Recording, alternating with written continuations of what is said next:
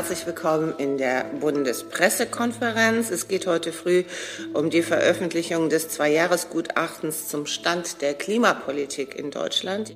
Und herzlich willkommen auch zum Update von Was jetzt, dem Nachrichtenpodcast von Zeit Online, in dem wir heute nicht nur über das vorgelegte Gutachten des Klimaexpertenrats sprechen wollen, sondern auch über die Reise des Kanzlers nach China, den Untersuchungsausschuss zum Mord an Walter Lübcke und über fehlende Frauen auf Wikipedia. Es ist Freitag, der 4. November. Ich bin Konstanze Keins und der Redaktionsschluss ist 16 Uhr.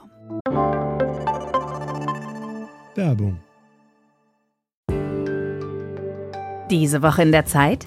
Die Bücher des Frühlings. 16 Seiten blühende Fantasie. Von gefährlichen Liebschaften, einer Flucht auf dem Mississippi und magische Erzählkunst.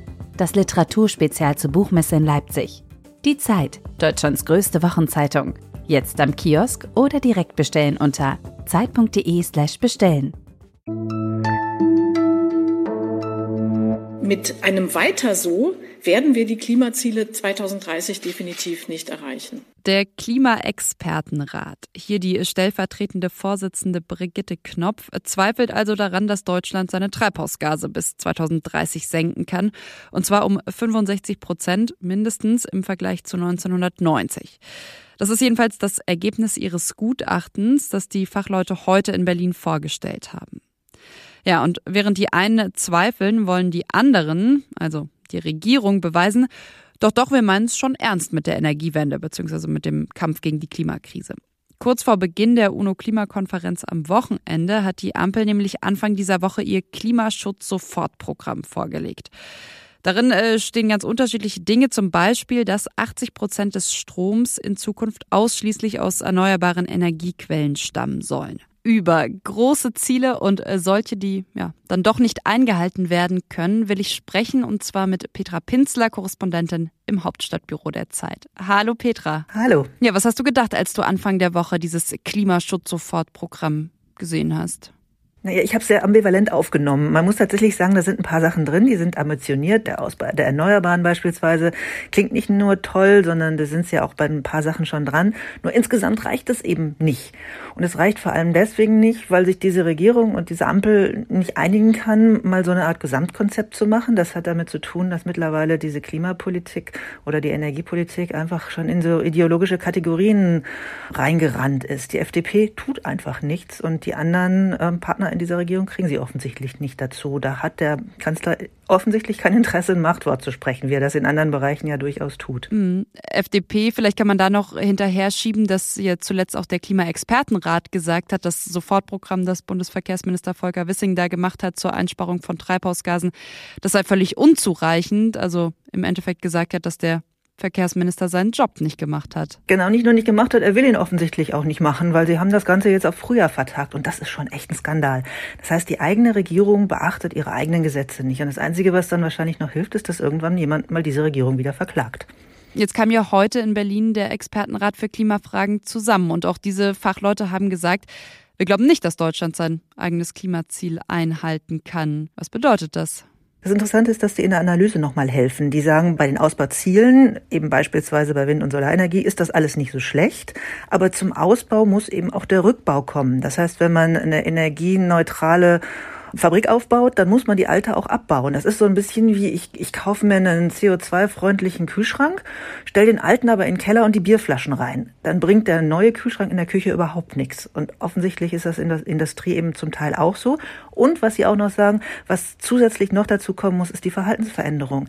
Also es nützt nichts, wenn wir alle unsere Häuser dämmen, aber gleichzeitig auf immer größerem Fuß wohnen. Und die Wohnfläche pro Kopf nimmt tatsächlich zu. Das heißt, wir reden zwar immer über Wohnungsnot, aber die kommt auch dadurch, dass immer immer mehr Leute in immer größeren Wohnungen wohnen. Und dann gibt es diesen sogenannten Rebound-Effekt. Und das heißt, all das, was wir einsparen, nützt einfach nichts, weil wir immer mehr verbrauchen. Da müssen wir raus. Danke, Petra. Bis bald. Tschüss. Wir wollen unserem Namen heute mal ganz gerecht werden, wollen Ihnen ein Update liefern, denn heute Morgen, da ging es hier ja schon ausführlich um die kurze Reise des Kanzlers nach Peking und jetzt sozusagen der Nachklapp. Es ist gut und richtig, dass ich heute hier in Peking bin. Das äh, waren so ziemlich die ersten Worte des Kanzlers in China, aber wie Ich greife mal sein Wort auf. Wie gut war der Besuch tatsächlich? Nachfrage bei, Sie kennen ihn von heute Morgen, bei meinem Kollegen Marc Schieritz, der den Kanzler begleitet hat. Das diplomatische Ziel bestand vor allem darin, die Chinesen dazu zu bringen, den möglichen Einsatz von Atomwaffen im Ukraine-Konflikt zu verurteilen, um auf diese Weise den Druck auf Russland zu erhöhen, dass es zu einem solchen Einsatz eben nicht kommt. China ist ja ein sehr wichtiger Bündnispartner für Russland und dass Putin etwas tut, was sich radikal gegen die Chinesen wendet, ist eher unwahrscheinlich. Es gab eine gemeinsame Pressekonferenz, in dem das von chinesischer Seite auch unterstrichen wurde, dass ein solcher Einsatz problematisch wäre, eine rote Linie wäre. Insofern kann Scholz diesen Punkt, wenn man so will, mit nach Hause nehmen, hat er sein Ziel erreicht. Mit Blick auf Taiwan betonte Scholz außerdem, dass die Menschenrechte universell seien und in Sachen Wirtschaft unterstrich er, dass es ihm um Fairness in den Handelsbeziehungen gehe. Ja, und so lautet das Fazit von meinem Kollegen Marc Schieritz nach einigen Stunden mit dem Kanzler in Peking.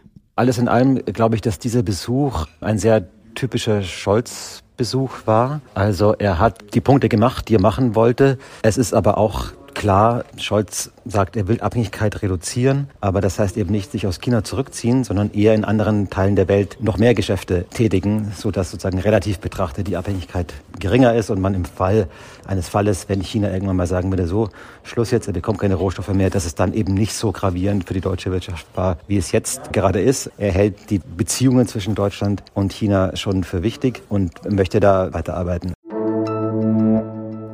Seit heute Mittag findet im Landgericht in Wiesbaden eine, ja, eine außergewöhnliche Sitzung statt.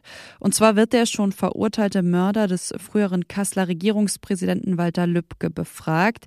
In dem Untersuchungsausschuss, da soll es unter anderem darum gehen, ob hinter Stefan E. ein rechtsextremes Netzwerk stand und wie er an die Waffen gelangte. Der Zeit Online-Autor Martin Steinhagen ist heute in Wiesbaden und er hat mir von dort eine Sprachnachricht geschickt. Es ist schon eine außergewöhnliche Sitzung für einen parlamentarischen Untersuchungsausschuss heute. Im Hessischen Landtag soll dieser Untersuchungsausschuss ja die Rolle hessischer Behörden vor dem Mord an Walter Lübcke im Sommer 2019 aufarbeiten. Und normalerweise sitzen dort Zeuginnen aus dem Landesamt für Verfassungsschutz, aus der Polizei, äh, vielleicht auch politisch Verantwortliche, die dann befragt werden und über ihre Arbeit Zeugnis ablegen sollen.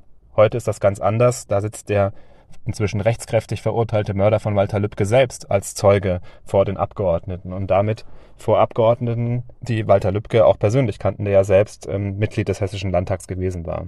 Er selbst hat zu dieser Tat ganz widersprüchliche Angaben gemacht. Er hat einmal ausgesagt, kurz nach seiner Festnahme, dass er die Tat alleine begangen hätte und dass er alleine auf die Terrasse von Walter Lübcke gegangen ist und dort geschossen hat. Später, nach einem Anwaltswechsel, hat er eine Version präsentiert, die niemand so richtig glauben wollte. Da hat er gesagt, wir waren zu zweit auf der Terrasse. Sein Freund und späterer Mitangeklagte, Markus H., war mit dabei und der hatte die Waffe gehalten und der Schuss war eigentlich ein Versehen. Das erschien von vornherein aus vielen Gründen sehr fragwürdig und vor Gericht hat er diese Version auch nochmal zurückgenommen. Das Gericht hat ihn allerdings verurteilt als Alleintäter, also nach Version 1 könnte man sagen. Der zweite Angeklagte, Markus H., wurde vor Gericht freigesprochen.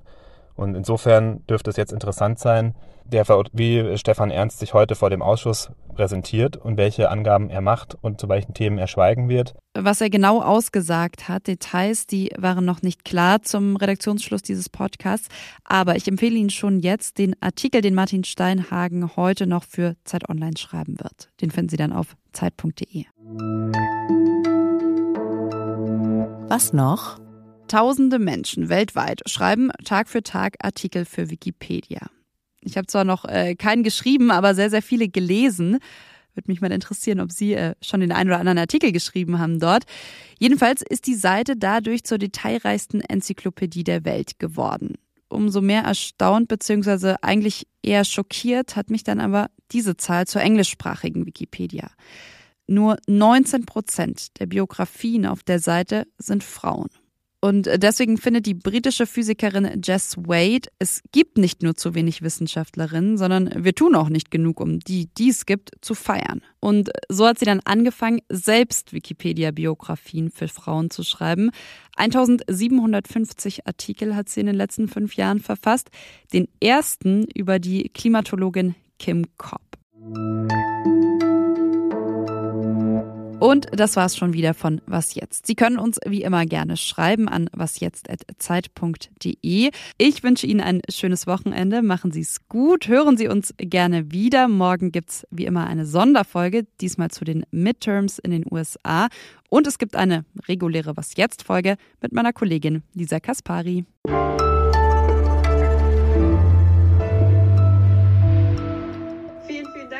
Petra. Wir werden sicher noch häufiger hören in den nächsten Ich fürchte ja. Sonntag die Klimakonferenz startet. Danke, Petra Pinzler.